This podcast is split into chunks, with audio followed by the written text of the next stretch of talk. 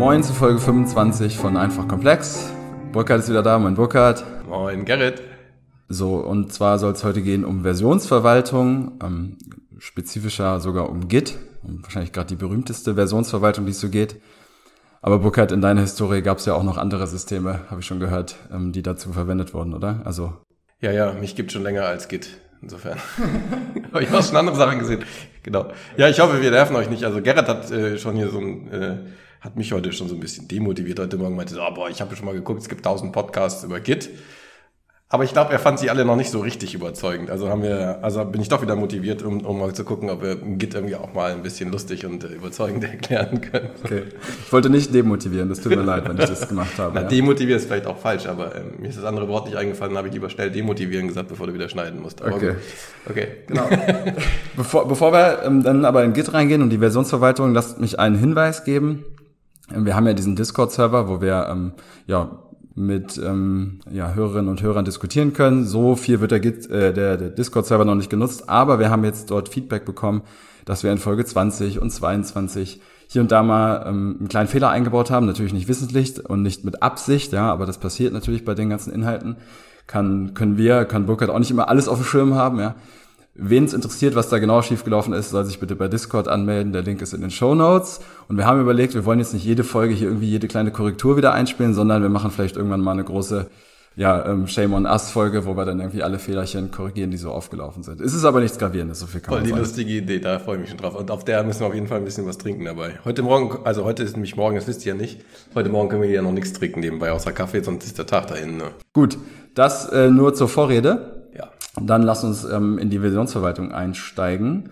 Und ähm, ich vermute, du hast irgendeine Art von Einführung, aber mich würde erstmal interessieren, was ist Versionsverwaltung, beziehungsweise warum ist sie eigentlich so wichtig?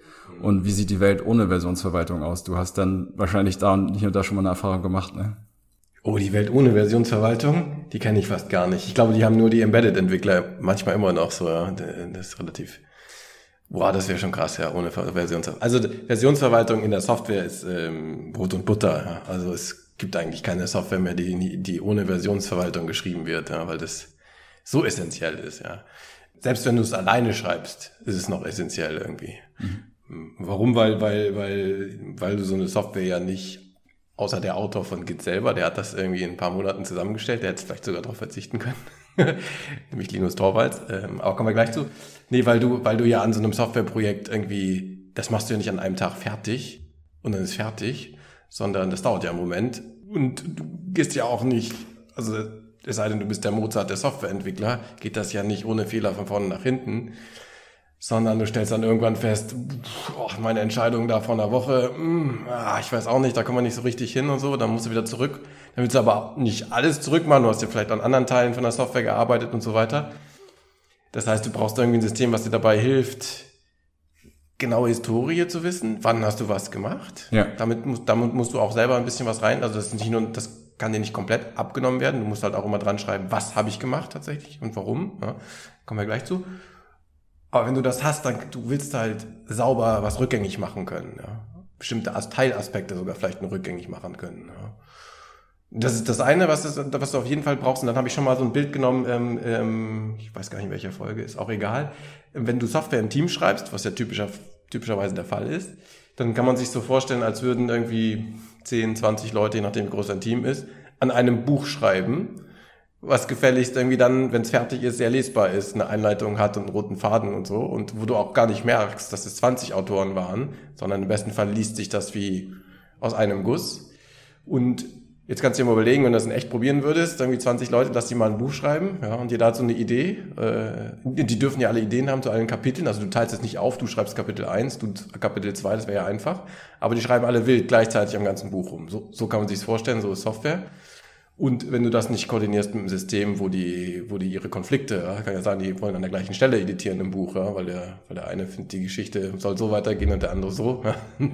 wenn du das nicht irgendwie koordinierst technisch, dann ähm, kannst du dir schon vorstellen, wie das Buch dann aussieht und lesbar ist zum Schluss. Ja. Also dafür brauchen wir, wir brauchen dafür Versionskontrolle. Ja. Software ist halt einfach quasi Text, der entsteht. Großer, langer, viel Text, von vielen Leuten geschrieben und die Versionskontrolle sortiert den ganzen Kram aus, so dass das zum Schluss irgendwie sauber wird, ja. Dass du vor und zurück gehen kannst und dass du siehst, wer hat was gemacht. Okay. Ich glaube, das Beispiel hast du in einer der echt letzten Folgen, also noch nicht so lange her, dass du dieses Buchbeispiel gesagt hast. Und jetzt hat nicht vielleicht jeder und jede schon mal ein Buch mitgeschrieben, aber ich glaube, wir kennen ja alle die ganzen Office-Dateien, was ich, Verträge, irgendwelche Pamphlete, irgendwelche ja, Memos, die man vielleicht schreibt und dann auch im Team schreibt. Ähm, in der Google Worksuite oder wie das heißt von Google oder halt bei, bei Office 365 jetzt inzwischen, kann man sicher heutzutage dieses ganze V1, V2, V3, V-Final, V-Final, Final und so weiter ja, über irgendwelche Dateien sparen. Jeder, der irgendwie eine Bachelorarbeit oder eine Masterarbeit oder irgendwas geschrieben hat, der oder überhaupt einen längeren Text, einen Aufsatz vielleicht schon. Ne? Ja. Ihr kennt das vielleicht schon so ein bisschen. Ne? Und ich gebe noch was dazu, wenn ihr stell dir mal vor, du schreibst ein Buch und deine, dein Hauptcharakter heißt irgendwie Bill, ja und jetzt hast du irgendwie schon mal ein paar Seiten geschrieben und das ist immer der Bill, ja, und, und dann vielleicht noch die, seine Freundin, die Mary oder so, ja, kommt halt auch vor. Und jetzt überlegst du dir, ah, Bill ist ein richtig blöder Name, ja, aus irgendeinem Grund, ja. Jetzt willst du halt den Bill umbenennen, der soll halt Werner heißen oder so, ja. Das ist halt mal Refactoring bei der Software. Und jetzt musst du halt an jeder Stelle, äh, wo Bill vorkam, den Werner einführen. Das geht jetzt einfach bei Word auch, also Search Replace, kennen wir. Das heißt aber, dass du halt quer durch das ganze Buch, wo der immer aufkommt, eine kleine Veränderung machst, ja. Und, und wenn du das halt mit mehreren Leuten machst, die dann jetzt vielleicht auch schon, ne, also zum Beispiel, du, dein, du schreibst es nicht alleine, ne, mindestens zu zweit, und dein Kollege, der ist irgendwie gerade auf der Insel, weil er sich da gut entspannen kann, kann einen tollen, kann einen tollen Beitrag zu deinem Buch schreiben, der kriegt ja gar nicht mit, dass du jetzt gerade mal den Bild zum Werner gemacht hast. Und der schreibt immer schön noch seinen Kram mit Bill. Ja. Und, äh, und wenn ihr das dann halt wieder quasi in die Hauptlinie des Buches reinpackt, so, dann hast du auf einmal einen Werner und einen Bill im Buch. Ja. Das ist der, dann ist der Leser der komplett verwirrt. So. Und genau das alles äh, wird dann aussortiert. Durch, durch Technik und auch durch Prozesse, die da drum etabliert werden. Und auf beides gehen wir, glaube ich, auch ein. Okay. Okay. Ja, das war eine coole Einleitung. Also Versionsverwaltung erlaubt Anpassungen, diese transparent zu machen in diesen im Code oder in, in, was am Ende auch Textdateien letzten Endes ja sind und sorgt dafür, dass es dann eben auch für alle nachvollziehbar ist, was dort passiert ist, indem man vielleicht kommentiert oder oder irgendwelche Notizen mit abspeichert. Das hat es glaube ich schon so ange ja. angerissen gerade, ja. Prima. Hast du noch was hinzuzufügen? Sonst. Äh ja, ich habe was auf der, auf der Zunge, was ich mal vorbereiten will. Ich, äh, habe nämlich, ich hab nämlich vor, eine kleine, dieser Folge eine kleine Wendung zu geben, eine, eine vielleicht überraschende Wendung. Aber das, äh, ich will mal eine Sache sagen.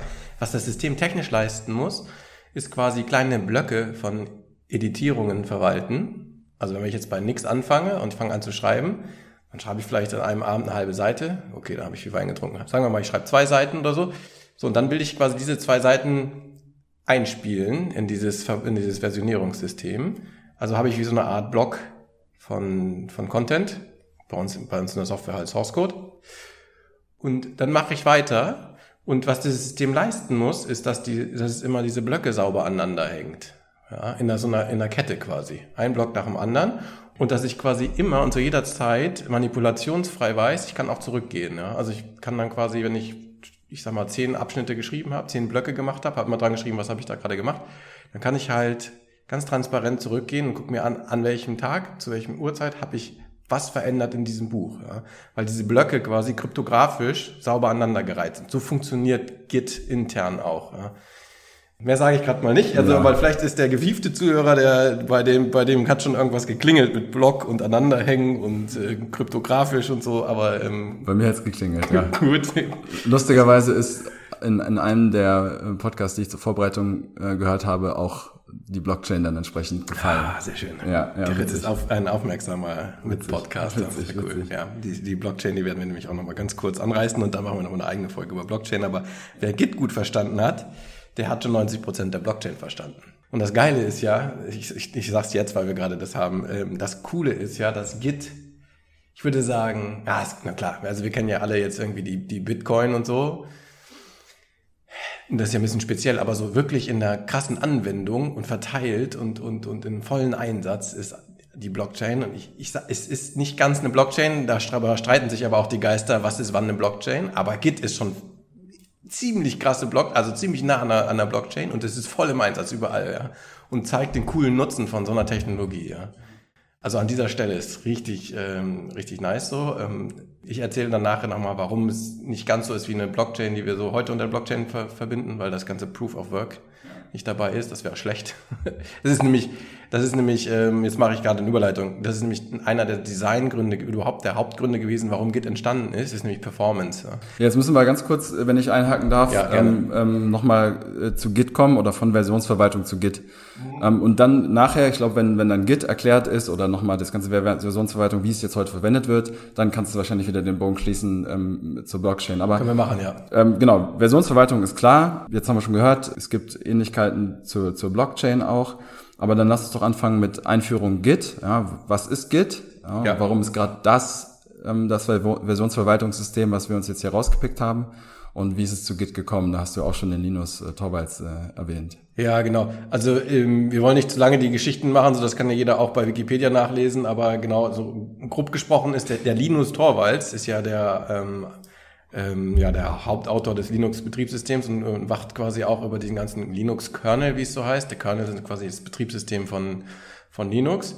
Und ähm, ja, da kann man sich halt vorstellen, das macht er ja nicht alleine, sondern eine riesige Menge von, von Mitentwicklern entwickeln an dem Linux-System und machen das besser, also verändern Source Code quasi. Und der arme Linus Torvalds, der ist auch so ein bisschen benevolent äh, Dictator oder irgend sowas, aber den, also man kann sich so vorstellen, dass die ja, dass fast alles an Veränderungen bei ihm irgendwann auf dem Schreibtisch vorbeikommt und er sich das anguckt, ob das passt, so, ja. Und wenn das so sein soll, dann braucht er halt ein Versionssystem, ja, weil die Sachen kommen ja asynchron ja, vorbei und dann gibt's hier nochmal eine Anmerkung, so, dann geht das wieder zurück, dann kommt das nochmal vorbei und in der Zwischenzeit sind drei andere Sachen vorbeigekommen und so weiter und so fort. Ja. Für den ist das, ähm, für den ist so ein System zu haben, das total transparent und sehr schnell diese ganzen Sachen irgendwie darstellt, ähm, was würde jetzt passieren, wenn dieser Schnipsel Code noch eingefügt wird und so. Ja also das sogenannte Diffing, ja, also sowas vorher, so sieht es danach aus und so weiter. Für den ist das ultra wichtig, ja. Und Linus Torvalds selber war mega genervt äh, um, um 2000, jetzt muss ich ein bisschen spicken, um 2005 herum gab es nämlich ähm, zwar Systeme, ähm, die Versionsverwaltung gemacht haben, aber die waren halt alle irgendwie auch ein bisschen langsam, ja. Und der, der Linux-Kernel ist halt auch mal richtig ein dickes Buch, so. Also, ja.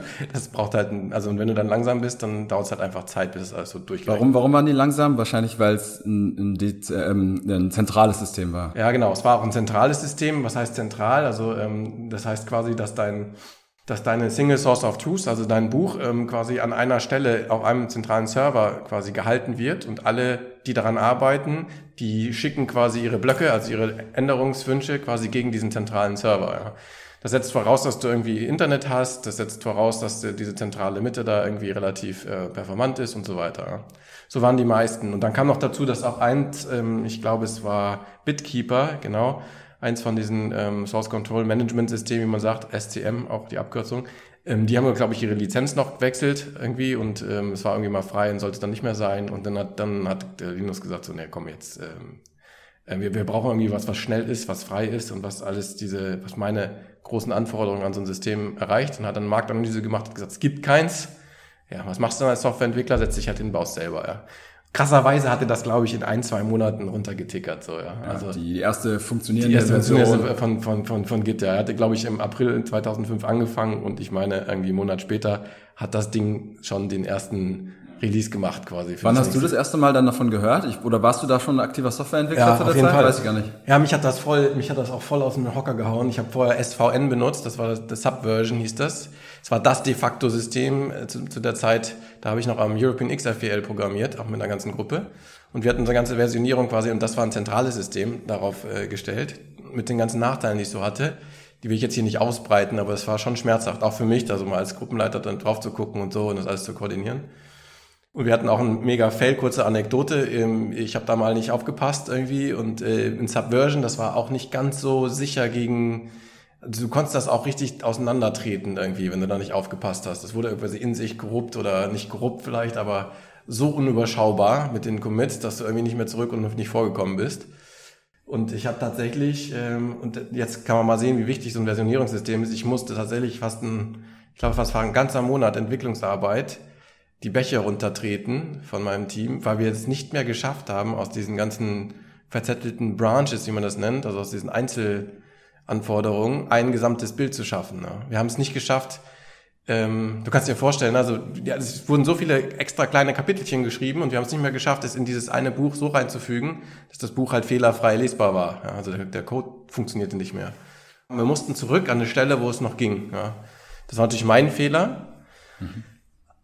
Aber vielleicht auch ein bisschen ein Fehler von der Technologie, weil die halt nicht so überschaubar war. Ja, und es äh, und ist einfach, ja, ich würde sagen, mit Git kann ja heute sowas nicht passieren, weil das nicht dazu, also das lässt dich nicht dazu führen, dass du irgendwie so komplett in die Hölle trittst, so ja. Und das, mein Team war natürlich mir sehr dankbar dafür, dass ich gesagt habe, so jetzt müsst ihr nochmal anfangen. So. Aber, Entschuldigung, die letzten 20 Tage waren für den Arsch, so jetzt könnt ihr nochmal neu machen. So, ja. Krass. Ähm, ich hoffe, das passiert mir nie wieder in meinem Leben, aber Lesson learned, so ja. Und ähm, das zeigt, wie komplex und wie also der Prozess an sich auch schon ist, wenn man im großen Team Software entwickelt und ähm, wie gut man das Tool verstanden haben muss und damit umgehen muss, damit es gut klappt. Ja. Ist es dann so, dass tatsächlich, ich sage jetzt mal an einem Feature zum Beispiel, du sagst ja. jetzt Kapitel, aber ich würde jetzt mal einfach sagen ein Feature, was irgendwas tut in der Software, dass typischerweise an diesem Feature auch mehrere Entwickler und Entwicklerinnen dann arbeiten oder hat dann schon jeder seine Domäne ähm, und es gibt nur bestimmte Bereiche im Code, wo dann doch wieder mehrere zusammenkommen. Du, das ist total individuell. Das ist so wieder, wie die, die Entwickler das Team Bock hat oder der Manager von dem Team. Und das darf überhaupt gar keinen Einfluss haben auf das Tool, was wir heute besprechen. Das muss das alles abbilden. Genau. Da kommen wir aber später zu. Ich würde das ein bisschen verschieben, dieses Thema. Also es gibt natürlich konfliktreichere ähm, Prozedere mit so einem Team, mit so einem Tool zu arbeiten als andere. Das machen wir zum Schluss. Ja.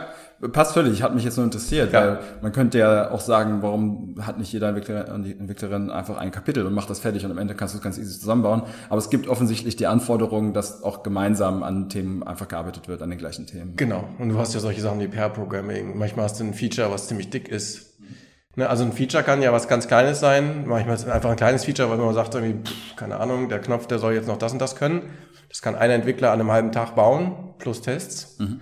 Und dann hast du irgendwie ein anderes Feature, keine Ahnung, irgendwie wir müssen hier das Authentifizierungssystem umstellen. Das dauert auf einmal zwei Monate und schafft gar nicht einer alleine. Ja. So. Also Feature ist ja nicht gleich Feature und Bug ist auch nicht gleich Bug. Aber da, also da, wie gesagt, lass uns das kurz noch ein bisschen verschieben. Ähm, Total. Sprechen wir nachher. Aber jetzt, gut, dann ist jetzt 2005 und Linus Torvalds hat dann gesagt, Mensch, jetzt hier Linux-Kernel lässt sich mit, mit Bitkeeper, hast du, glaube ich, gesagt, nicht genau. so toll verwalten und versionieren. Ich, ich hau mal eben Git raus. Genau. und dann war Git da ja. und hat sich dann verbreitet in der Community. Ja, wie so ein, das ist so wie in den sozialen Medien. Das Ding ist viral gegangen und heute, ich, ich glaube, es gibt nichts mehr anderes als Git. Auf der ganzen Welt. Das ist, also alle nutzen Git. Ich habe jetzt gehört, dass hier und da dann vielleicht auch gerade da, wo eher auf Windows äh, vielleicht entwickelt wird, vielleicht hier und da nochmal Subversion benutzt wird, aber oh, ja, glaub, aber das sind die sollten dann bitte schnell umsteigen. Okay, gut. Es gab früher Versionsverwaltungen, es gibt auch heute noch andere, aber Git ist der Branchenstandard und der Branchenprimus. Und, ähm, Voll, ja, und zu Recht. Ja, und wenn man jetzt irgendwo als Entwicklerin oder Entwickler anfängt, dann sollte man das auch gefällig Ja, das muss man erstmal lernen und tatsächlich, es gibt, und da braucht man eine, eine, Minute für und das ist, weil dieses Tool, das muss man erstmal verstehen, ne? das ist gar nicht so einfach, ja. Also da, äh, das, ähm, wenn man noch nie was von Git gehört hat, ich brauchte das tatsächlich auch. Ich kam ja aus Subversion und dann haben, dann haben mir meine Entwickler gesagt, Burkhard, das geht so nicht weiter, du, du musst halt jetzt Git lernen, wir wollen alle Git machen. Ich sagte, okay, dann machen wir jetzt Git so und ich habe echt Schmerzen gehabt, so, das musste ich mir, also das ist echt schon ein Konzeptdings. Und jetzt fangen wir mal an. Äh, lass mal kurz über verstehen, was geht ungefähr ist. Ähm, wir müssen ein paar Glossaries machen. Also das Wort Repository müssen wir mal können. Ein Repository ist quasi, ähm, kannst du dir vorstellen, wie, wie ein Filesystem. Oder ja genau, da sind halt quasi die Daten drin, die du über eine Versionskontrolle verwalten möchtest. Das ist das Repository. Ja. So, und äh, in diesem Repository gibt's ähm, sogenannte Branches, das müssen wir auch verstehen. Ne? Also du kannst quasi ich, ich glaube mal, das ist ein Buchbeispiel. Ne? Also du, typischerweise gibt es einen Master Branch. Das ist ähm, so eine Art, ja, der ist immer da. Das ist so der Hauptbranch überhaupt. So, ja? der, macht halt Versionskontrolle. Und ein Branch ist quasi, jeder Branch für sich macht eine eigene Versionskontrolle, kannst du so sagen. Du kannst dann immer quasi kleine Blocks in so eine Kette hinzufügen. Ja? In Git-Sprech ist, wenn du einen, wenn du einen, einen Block hinzufügst, dann machst du einen Commit.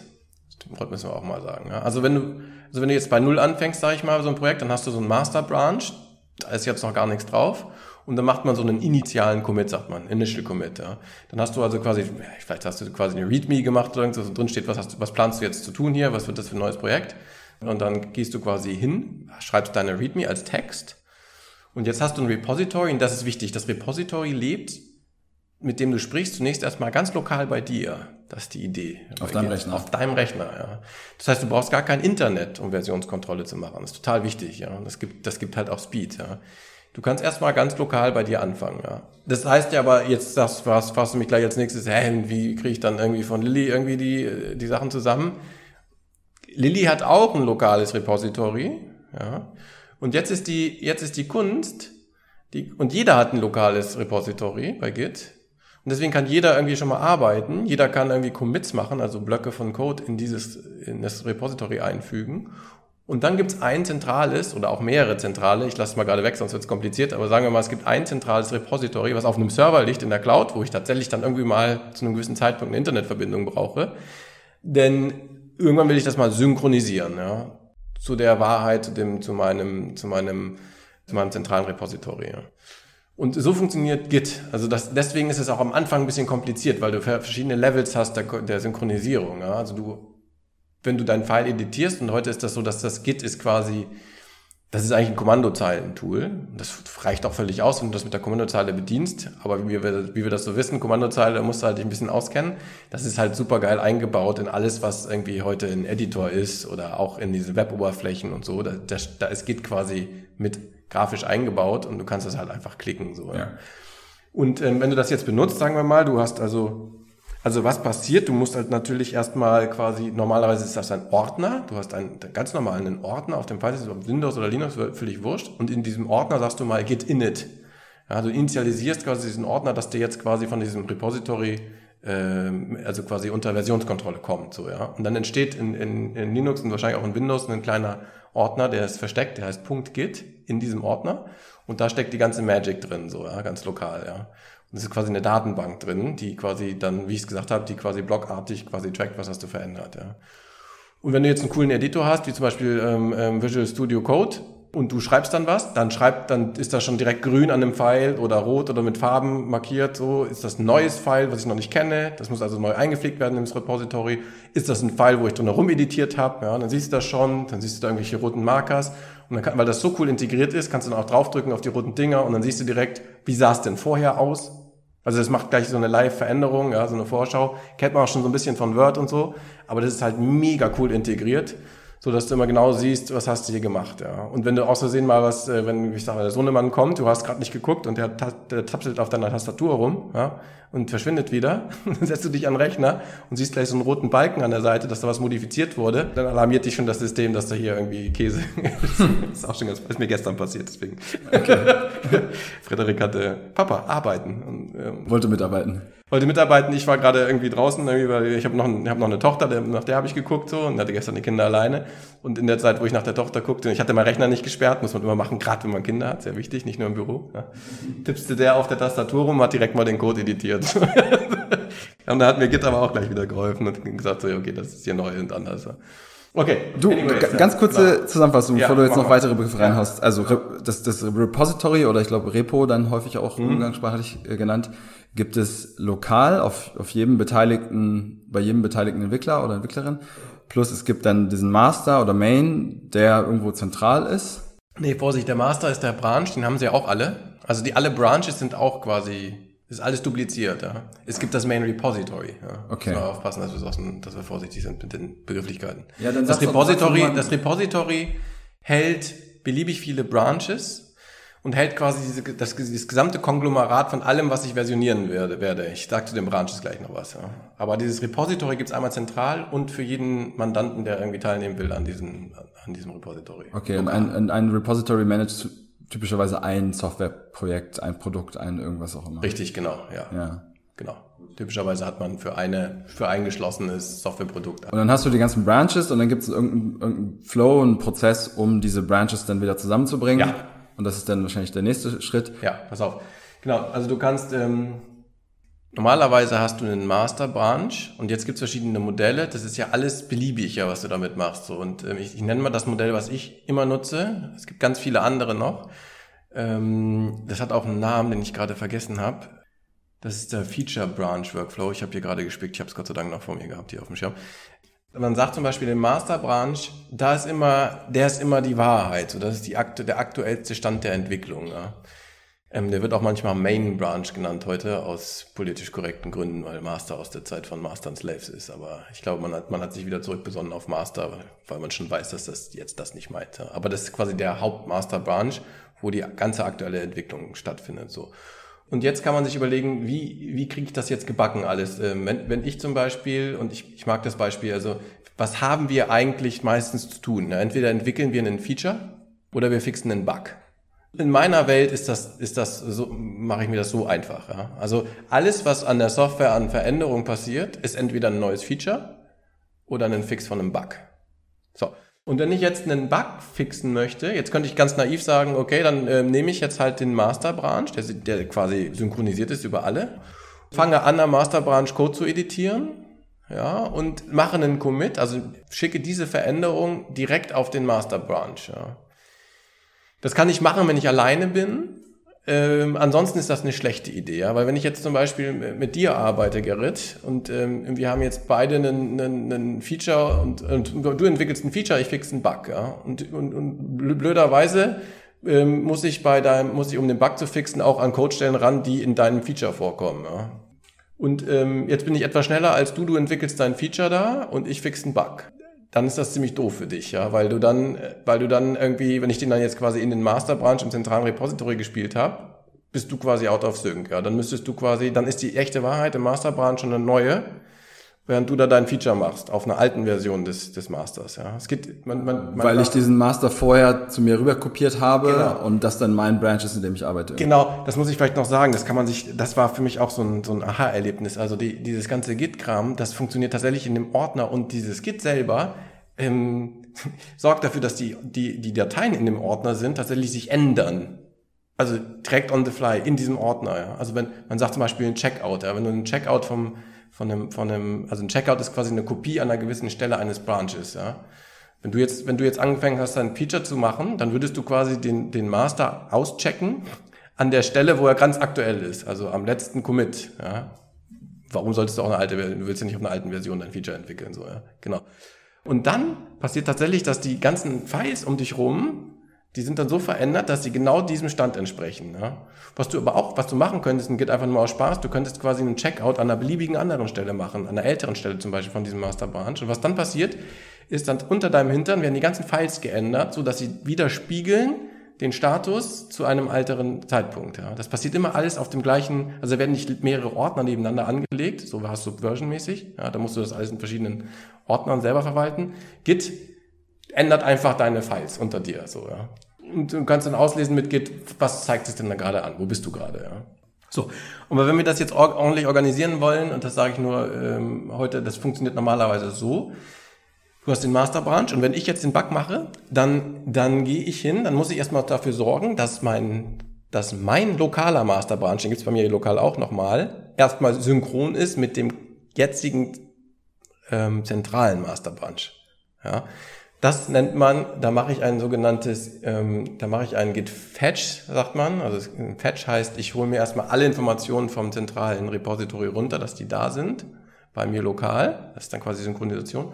Und dann sage ich Git Pull, dann gehe ich quasi selber, gehe ich quasi lokal auf den Master Branch und sage Git Pull und dann zieht er quasi von dem zentralen Repository alle Informationen in mein lokales rein. Ja. Und dann bin ich erstmal, dann bin ich erstmal mit dem Master Branch synchronisiert. Und wenn ich das habe, dann mache ich einen neuen Branch. Also quasi, ich fange quasi eine neue Entwicklung. Man kann sich, Branch kann man sich wirklich so abstellen, wie so ein Zweig. Ja. Also wenn der Master irgendwie so eine Linie ist mit la la la und dann sind das immer Punkte normalerweise dargestellt. Punkte sind quasi Reinspielung, neue Commits, also neue Blöcke von Änderungen in den Code, ja, Punkt, Punkt, Punkt, Linie, Linie, Linie. Und sage jetzt, okay, jetzt brauche ich einen, jetzt mache ich einen Bug, jetzt zweige ich ab.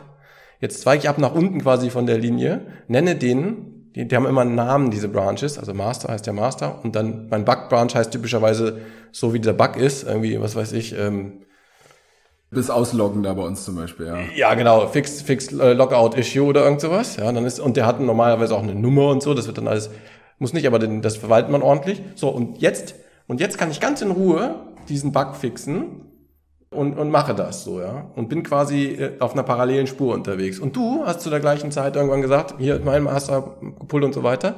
Und du hast den Feature Branch mhm. äh, erstellt an einer bestimmten Stelle vom Master. Ja. Und es ist auch quasi in den Seiten, also auch quasi runtergebrancht und dann machst du deine Entwicklung. Ja. Und jetzt können wir die unabhängig voneinander machen.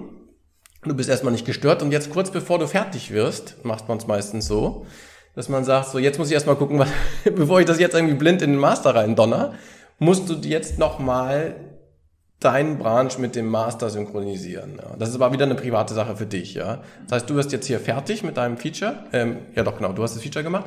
Dann sagst du, okay, jetzt spiel mir mal den neuen Master rein in meinen Code. In diesem neuen Master ist unter Umständen noch gar nicht drin, was du gefixt hast. Nö, aber das, das alles, das, der kann genauso aussehen wie vorher. Vielleicht hat keiner gearbeitet, dann hast du es einfach, dann musst du dich um nichts kümmern. Dann sagt dir, nö, ist alles auf Stand. Perfekt, Gerrit, so alles prima. Ja. Oder, und das Git sagt dir das alles. Oder Git sagt so, ja, hier sind irgendwie zwei, drei, vier, fünf ähm, Commits auf dem Master zwischendurch eingegangen von deinen Mitentwicklern. So, und ähm, die spielen wir dir jetzt mal ein, so, ja. Und jetzt kommt's.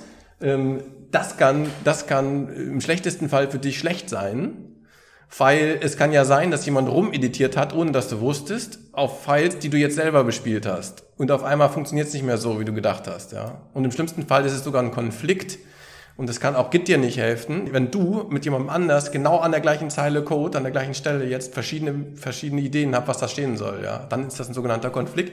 Den muss man manuell lösen. Ja? Und Git zeigt dir es aber an. Da steht dann hier, Gerrit, hast du das editiert? Und Lilly hat irgendwie das andere editiert. So, was willst du denn jetzt haben? Das von Lilly oder das von dir oder was ganz Neues, irgendwie ein Kompromiss dazwischen so, ja.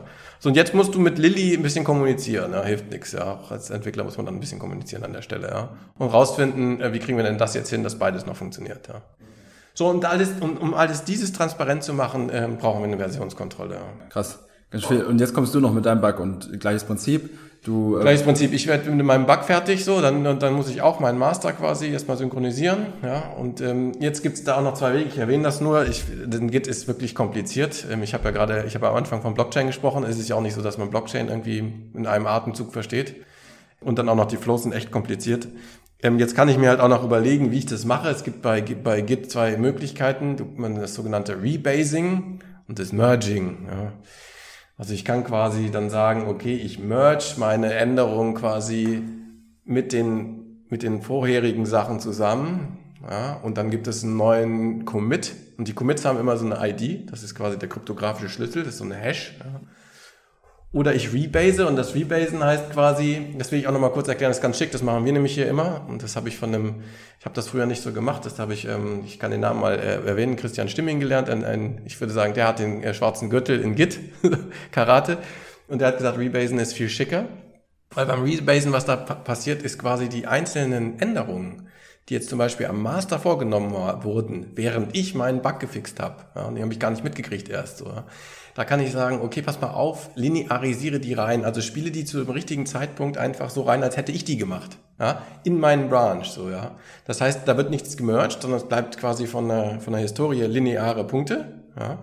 Aber die werden quasi an der richtigen Stelle retromäßig reingefügt, ja. Und diese ganze Kette wird wieder neu aufgebaut, so, ja. Es ist ja irgendwie noch, hört sich jetzt noch synchroner an, irgendwie, als, ja, es ist halt schick, weil es halt dann, ähm, dann, dann bleibt quasi, wenn du dann später auf deinen Master Branch guckst dann sieht es so aus, als hätten alle einfach sequenziell tak, tak, tak neue Commits gemacht. Ja. Ist dieses zeitgleiche und ineinander geschobene wird dann quasi durch das Rebasen aufgelöst und du kannst dann später, wenn du von außen guckst, diesen, diesen Master Branch lesen und der hat halt zu richtigen Zeitpunkt immer die richtigen Einfügungen gemacht, so, ja. Mhm. Das ist ziemlich schick, das machen wir auch. Das ist noch feinteiliger am Ende letzten Endes auch die Historie deines, deines Codes. Ja, so. genau. Die Historie ist klarer. Du hast nicht diese Merges, weil die Merges beinhalten ja wieder Veränderungen von anderen und so weiter. Und so kannst du halt immer genau sehen, welche Nase hat was, wann, wie irgendwie da in diesen, in diesen Master da irgendwie reingehängt. So, ja. Also Re Rebasing, sagtest du? Rebasing heißt Mer das. Merging oder Merge sind die, die zwei Optionen. Genau. Man kann beim Rebasing kann man quasi, man kann es wirklich so verstehen, als würdest du schon ähm, Commits, die du in der Kette hattest, wieder auflösen, die Kette quasi, und das kurz, äh, kurz in der Hand halten, dann die Änderungen an den richtigen Stellen, die von anderen kamen, reinspielen und deine und deine Änderungen wieder reinfügen. Ja? Also du brichst einmal die Kette ab bis zu der Stelle, wo, ja, wo, wo es noch synchron war, und dann würfelst du das neu und bringst es äh, in der richtigen Reihenfolge wieder zusammen. Ja? Das nennt sich Rebase. Jetzt, jetzt hätte ich noch eine Frage zu Git, bevor wir dann vielleicht äh, zum nächsten Punkt dann auch kommen und weitergehen. Jetzt verstehe ich das so, dass dann jede Menge Merges oder so Rebasing passiert mhm. und dann irgendwann entscheidet mal jemand, jetzt gibt's ein Release dieses Masters wieder und ja. also eine neue Softwareversion wird irgendwie veröffentlicht. Ja. Richtig? Also ja. das ist dann Richtig. auch genau. beliebig genau. irgendwann oder es wird vorher festgelegt, wann das, wann das ist. Ne? Also ist jetzt nicht Kernthema, aber irgendwann muss das ja passieren. Ja, das ist eine gute Frage. Äh, Habe ich noch gar nichts zu gesagt. Und du fragst dich, wie funktioniert das jetzt irgendwie in diesem Bild? Ja, genau. Wie funktioniert das in dem Bild oder wie wird das typischerweise auch gelöst in, in Teams? Also ja. ja. Also bei dem, also bei dem äh, Flow, den ich gerade besprochen habe, bei diesem, also der Feature Branch Workflow, wo du quasi einen zentralen Master hast und immer die Bugs und die Features ausbranchst und wieder reinbringst. Ne? Du gehst mal raus und wieder rein, raus und wieder rein. Da funktioniert ein Release so, dass quasi auf dem Master Branch, da laufen übrigens die ganzen, ich mach mal kurz ein CICD und so weiter, ne? Also ja, das müssen wir jetzt nicht im Detail. Nicht im Detail, aber die passieren auf dem Master Branch. Also immer wenn der Master Branch quasi einen neuen Commit Bobble erhält, neue, eine Änderung erfährt, dann wird quasi im besten Falle automatisiert alles Testen, Testgedöns drumherum angeschmissen und auf dieser neuen Version des Masters wird der ganze Software getestet. So, ja. Und sagen wir mal, jetzt ist alles toll und ähm, ähm, der, der, der Scrum Master oder der Chef oder irgendwer entscheidet, jetzt müssen wir mal ein Release machen. Was man im besten Falle immer machen kann, das ist die, das Schicke an dieser, an diesem Flow, ja. Weil dein Master, wenn der ständig durchgetestet ist, und wenn diese Prozesse des neuen Code-Einfügens, habe ich noch nichts gesagt, auch so einem Review-Prozess unterhalten, dann heißt es quasi, der ist immer, die Software, die dahinter steht, ist immer releasefähig. Es ist einfach nur eine Entscheidung, eine politische Entscheidung, wann sage ich, ich mache das Release. So, ja. Wie viele Features und Bugfixes fasse ich zusammen, die es mir wert sind, in einem neuen Release zu erscheinen. So. Das ist dann nur noch ein Politikum, aber kein Technikum. Das ist wichtig. Wenn jetzt ein Release passiert, dann gibt es ein neues äh, Wort, das habe ich noch nicht erwähnt, das ist ein sogenannter Tag. Also ich habe jetzt, ähm, ich jetzt von Branches gesprochen und von Commits gesprochen und so weiter. Und ein Tag ist quasi auch ein Commit, also quasi äh, auch so ein Bobble auf dieser Linie, ja, mit einem Namen. Und dieser Tag-Name ist dann quasi der Name des Releases. 1.2.4 oder so zum Beispiel. Und ähm, damit setze ich einfach nur einen Zeitstempel, ja, damit ich da auch zurückverfolgen kann, was, wie sah der Code genau aus bei diesem Release. Ja, total wichtig, so, ja. Ne, und, und auch dieser, dieser Tag, diese Bobble, ist quasi auch dann ähm, Stelle, wo ich dann branchen würde. Denn jetzt wird's ja noch komplizierter, das haben vielleicht unsere Zuhörer gar nicht so auf dem Zettel, aber es ist halt so, wenn ich zum Beispiel mehrere Versionen einer Software maintaine, wie man so schön sagt, also ich habe vielleicht eine Version 2, x ja, und eine Version 1, für die, die noch nicht zu 2 migriert sind. Ich habe ja aber Bugs auf beiden. Ja? Und wenn ich die also maintaine, dann muss ich ja quasi für beide Versionen gleichzeitig Bugs fixen und das alles sauber managen, so, ja. Und äh, auch diese, dieser Tag, den ich dann setze, der erlaubt quasi auch nochmal einen Branch zu machen. Das wäre dann kein Feature oder Bug Branch, sondern das ist dieser eine andere Branch, den ich erlaube, in diesem Flow zu entstehen, quasi um das Release weiterzuentwickeln, ein altes an dieser Stelle. Ja. ja. Davon sollte man nicht zu viele haben, weil das ja mega aufwendig ist fürs Team. So, ja. Also am besten ist, wenn man 100 Kunden hat, sollten die im allerbesten Fall alle auf der gleichen Version sein. Ja, aber wir wissen ja, wie es ist. Ja, wir wissen, wie es ist, genau. Aber also ich habe immer gesagt, so ich und damit kommt man durch eigentlich als Software. Ich habe immer gesagt, so allerhöchstens zwei Versionen. Okay, aber selbst dafür bietet Git noch technische Lösungen an. Total, ja. Du kannst das alles Aber der Aufwand steigt mit jedem. Der Aufwand steigt, weil man, also man, man kann auch immer von zwischen Branches hin und her diese Dinger verschieben und so, aber man kann sich vorstellen, jetzt, wenn ich das jetzt so erzähle, also du fixst zum Beispiel einen Branch in der allerneuesten Version im Feature 2 und dann denkst du so, oh, pff, den hatten wir garantiert in 1 auch. So, und jetzt willst du diesen Fix quasi rückwärts reinspielen in Version 1. Da ist aber schon deine ganze Umgebung anders, weil alles anders ist. Jetzt musst du da ziemlich aufpassen, das händisch da einfügen und so. Das kannst du nicht einfach den, kannst du einfach nicht die Codeänderung darüber spielen und so. Jetzt merkt man dann, ähm, äh, was das für ein Aufwand ist, ja. Also also Softwareentwicklung und dieses ganze Maintain von dem Kram und als, als Softwareanwender erwarte ich, dass das alles schön funktioniert, ja. Im Hintergrund ist das ein hochkomplexes Projektmanagement-Problem, so, ja. Es gibt bestimmt in anderen Bereichen auch und deswegen ist vielleicht Git vielleicht auch ganz spannend für andere Bereiche, aber es hat sich halt vor allen Dingen bei der Software durchgesetzt, weil das echt, wenn man drüber nachsiniert, was da alles passieren muss und was ich alles richtig machen muss im Team, mit mehreren Versionen, mit Bugs und gleichzeitig in Asynchronen und so, das ist schon relativ komplex, ja. Ja, ja.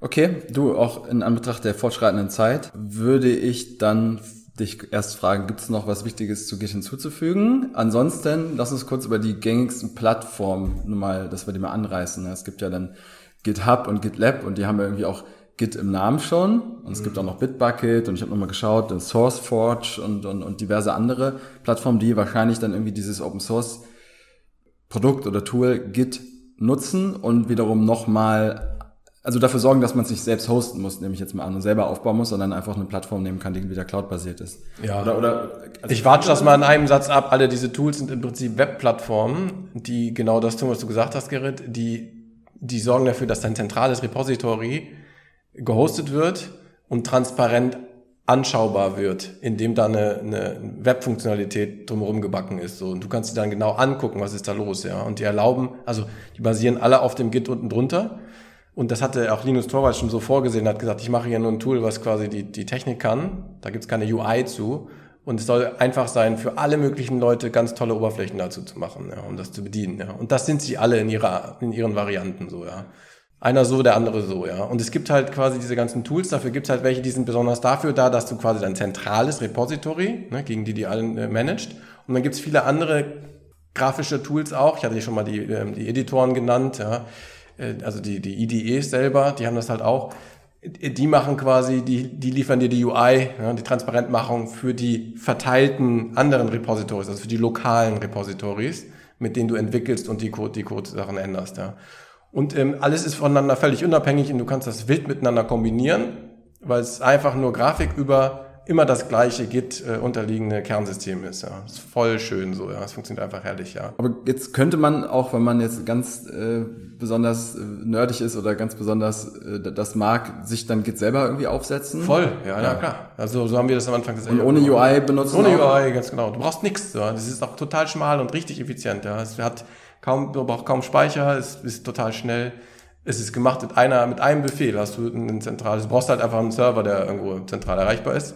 Mit einem Befehl hast du dein, dein, dein Repository da erstellt. Ich denke mal, dass dann auch GitHub und GitLab und so dann doch noch wieder einen Tick mehr hier und da unterstützen und noch, noch einfacher viele Dinge machen. Je größer das Team wird, desto eher würde man dann vielleicht auch wieder darauf gehen. Ja, voll. Also es ist nicht zu, also es ist nicht zu empfehlen heutzutage, das ohne UI zu machen. Warum auch? Ja, also die, ja, so, äh, so kann ich jetzt vielleicht sagen, so kann sogar ich ja beisteuern. Also zumindest kann ich ja bei uns im, im, im Repository oder im GitHub äh, Bugs anlegen. Ja, kommt ja auch mal vor. Genau. Oder, oder einen neuen Feature-Request reinschreiben und den du oder jemand anders aus der Entwicklung dann eben aufgreift und, und, und weiterverfolgt. Ja. ja. Ich will noch ein wichtiges Konzept sagen, was, wofür auch gerade diese Web-Oberflächen sehr gut sind und wo dich da, wo sich vielleicht da auch die Spreu vom Weizen trennt, obwohl die mittlerweile, muss ich sagen, früher war es vielleicht noch äh, krasser unterschiedlich. Heute sind die alle sehr, sehr gut, ja. Ähm, das Reviewing ist ein wichtiger Punkt. Das habe ich noch gar nicht erwähnt. Ja. ja. Habe ich weggelassen. Aber jetzt, ähm, wir nehmen noch mal kurz den Faden auf von du bist fertig mit deinem Feature, Gerrit, und willst jetzt und hast auch sauber den Master synchronisiert. Alles ist fertig, technisch, dass dein Feature quasi wirklich in den Master rübergehen kann. Dann wird auch, also dann wird quasi dein Feature-Branch ähm, gerebased oder gemerged, je nachdem. Ähm, Im besten Fall gerebased und gibt quasi neue Bobble in dem Master. Also ein neuer Block wird quasi angehängt an die Entwicklungskette ja, des Masters bis dahin. Das könntest du jetzt machen. Bumm und fertig. So, dann ist verändert, ja. Das wäre aber dann krass, ähm, dann hätte ja gar keiner drauf geguckt. Weil bis jetzt hast du lokal gebrancht, hast du das gemacht, hast vielleicht irgendwie mit jemandem gesprochen oder auch nicht, ja. Und wenn du jetzt das einfach da reinknallen würdest, dann hättest du quasi dieses Buch, was entsteht, das Softwarebuch, verändert, ohne dass jemand Mitsprache gehabt hätte. Das passiert typischerweise nicht in der Software. Zum äh, Glück. Äh, zum Glück, genau. Sondern jetzt passiert quasi in dem Moment, wo du technisch fertig bist, es mit dem Master quasi zu verheiraten, dein, deine Änderungen, passiert ein Review-Prozess. Das heißt, jetzt kommt normalerweise ein anderer Entwickler mit ins Spiel.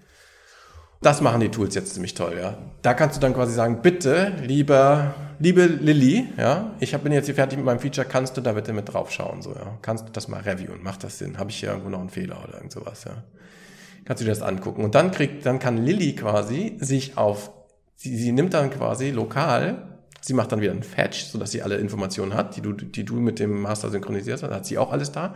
Und dann kann Lilly sich ja auch auf deinen, auf deinen Feature Branch setzen. Sie checkt den aus, dann hat sie alles so, wie du es sehen würdest und kann quasi den Code durchgehen, so wie du ihn vor dir hast da. Und diese Tools wie GitHub und so weiter, die können das sogar im Web machen. Das heißt, Lilly muss das gar nicht mehr zu Hause machen bei ihr. Sie kann dann quasi diesen Review-Prozess auch in, auf der Web-Oberfläche machen, was ziemlich, was ziemlich elegant ist, weil ich dir gesagt habe, wenn, wenn du, wenn du jetzt quasi, wenn du jetzt quasi dich hinsetzt auf einen anderen Branch, auf einen anderen Commit, dann wird ja quasi deine ganzen Files, die du hast, während du entwickelst, werden neu hingeschrieben, so dass sie dementsprechend wie der Status ist. Jetzt kann es ja aber sein, Lilly ist mittendrin im Bugfix und hat drei oder vier, fünf Files modifiziert und angefangen. Das alles, was sie jetzt nicht will, ist, dass quasi sie das alles wegspeichern muss kurz. Dann kriegt sie eine ganz andere Codebase vor die Nase, weil sie dann Review machen soll, ja, und dann wieder alles zurück, so, ja, da, da hat sie vielleicht überhaupt gar keinen Bock drauf, habe ich auch oft keinen Bock drauf. Und dann ist es cool, das einfach im Web zu verhandeln. Dann geht halt, äh, Lilly loggt sich halt auch mit ein in, in GitHub so und dann, und dann sieht sie quasi in GitHub schon dieses, diesen Review-Prozess. Und das sind dann einfach zwei Fenster, da sieht sie genau, was hat der Gerrit hier gemacht und da gemacht. Und dann könnt ihr auch quasi auch mit so einem, da sind natürlich eine Chat-Funktion, dann kann sie mit, mit dir sprechen und sagen, Gerrit, warum hast du das gemacht? Und du antwortest das. Und, und dann wäre das so, wenn, wenn, wenn Lilly einen validen Änderungswunsch hat, dann würdest du sagen, okay, cool, das, das füge ich noch ein. Und dann machst du halt in deinem Feature-Branch noch 1, 2, 3, 4, 5 Commits, bis Lilly glücklich ist. Ja? Dann ist Lilly glücklich und gibt ihr okay, Proof. Ja? Und, äh, und wenn dann Lilly, wenn das so ist in der Firmenpolitik, dass Lilly das entscheiden darf und ihr beiden seid glücklich, dann passiert der Commit in den Master. Und dann werden nochmal alle Tests angeschmissen und dann ist alles prima und dann geht's weiter. So ungefähr. Könnte aber vielleicht sogar noch eine dritte Instanz wieder sein, die dann den finalen Commit noch ja, das ist, also das ist beliebig, wie man, wie kompliziert man dieses Review macht und wer da drauf gucken muss und wer dann einen Proof geben kann und ob man das sogar technisch du kannst das alles machen, ne? Du kannst sagen, du darfst das gar nicht, verbiete dir das Gerrit so. Du, das ist erst, wenn das grüne, grüne Licht leuchtet von vielleicht noch dem Senior oder irgend sowas, dann ja. darfst du. Also das ist dann, das ist dann, das habe ich gesagt am Anfang, ne? Das hat mit Git an Technologie nichts mehr zu tun, das sind die Prozesse da drumherum. So, okay. Ja? Und die erweitern halt diesen, diese Grundfunktion von Git, ja, um alles, was äh, Teamprozesse, Sicherheiten und so weiter angeht, ja. Und das ist sicher, sicherlich sehr unterschiedlich. Ich glaube, mit der Größe der Firma muss man da auch tatsächlich andere Prozesse machen mit Git, ja. Also bist du klein, kannst du es ein bisschen einfacher und äh, schlanker halten, wie es im echten Leben ist. Da bist du eine Riesenfirma, musst du da garantiert mehrstufige Review-Prozesse und so alles etablieren. Geht aber alles, ja. Ja, ja. Dann opferst du Geschwindigkeit für vielleicht noch höhere Qualität, um von 99,99 auf 0,999 zu kommen oder wie auch immer. Ja, die Qualität, ja, genau, stimmt. Aber die, also man, also der Prozess bringt dir leider auch noch nicht die Qualität. So, ja. Wichtig ist, dass die, das ist auch so ein Lesson learned, jetzt ein bisschen was Philosophisches, aber äh, wenn du im Team arbeitest, dann die Entwickler denken ja meistens, äh, sie werden daran gemessen, wie viele Features und Bugs sie selber fixen oder programmieren. Das ist leider aber nur Teil der Aufgabe. Wenn du ein guter Entwickler bist, dann musst du halt vor allen Dingen reviewen. Also du musst halt einfach ganz viel Zeit haben vom Management bekommen, um ordentliches Review zu machen ja, von deinen Kollegen.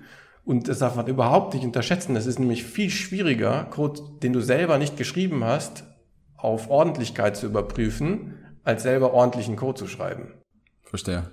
Weil wir Menschen haben ja einfach unterschiedliche Gehirne und Ideen zu. Du musst erstmal verstehen, was ist da los, ja. Und dann musst du Du hast dich ja dann wochenlang damit beschäftigt und hast dich irgendwie mit allen Cases, die da passieren können und so weiter, beschafft.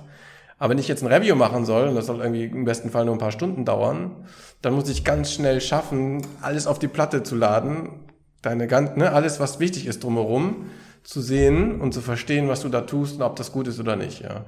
Das ist eigentlich die höchste Kunst, schnell ein sehr gutes Review zu machen, was auch noch objektiv ist denn, und das ist auch noch was ganz krasses, das muss ich auch nochmal an dieser Stelle sagen. Und da muss man, da ist gute Software, Teamführung wirklich essentiell. Das ist ja auch ein hochemotionales Thema. Denn wo in der Arbeit werden wir, also als Softwareentwickler bist du ja so transparent, ja, durch diese Review-Prozesse, du läufst die ganze Zeit mit runtergelassener Hose rum, ja, und jeder kann drauf gucken. So ist es wirklich, ja. Und, äh, und wenn dann auch noch, noch der Kommentar kommt, nee, es sieht irgendwie komisch aus, also dann bist du erst recht irgendwie angefressen. So. Denn ein Review heißt ja, man gibt Kritik auch ab, ja. Also wir machen das ja nicht nur, um zu sagen, boah, hast du das schön gemacht, ja, und, oh, awesome, ja, die Stelle, ne? ah, eleganter Code, so, ja. Sondern da kommt ja eher sowas wie, raff ich nicht, verstehe ich nicht, ja, was soll das so? Das musst du mal umprogrammieren, das geht hier schief und das ist noch kacke, wo ist die Exception gefangen, hier und so weiter, ja. Und du hast ja mit Schweiß deines Angesichts das hinkodiert und dann kriegst du noch Kritik dafür, ja.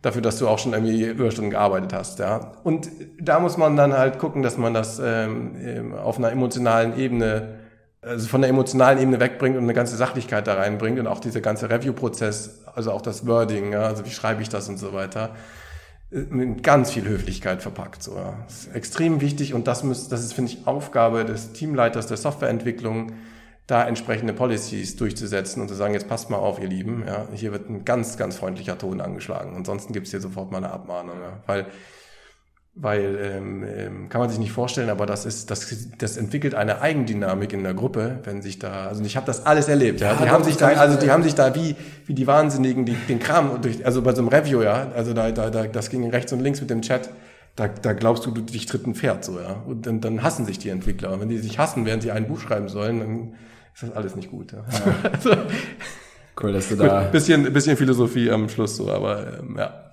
Ich glaube, das ist ziemlich, ziemlich wertvoll, ja, weil wer weiß, wir haben ja jetzt nicht, wir haben ja zum Teil, aber ja nicht zum Großteil ähm, Entwicklerinnen und Entwickler auch äh, hier mit die zuhören, ja, und dann ist das ja coole, coole Management-Lehren, die man auch mitnehmen kann. Ja, genau. Und für alle Manager, die zuhören, ähm, bitte beachten.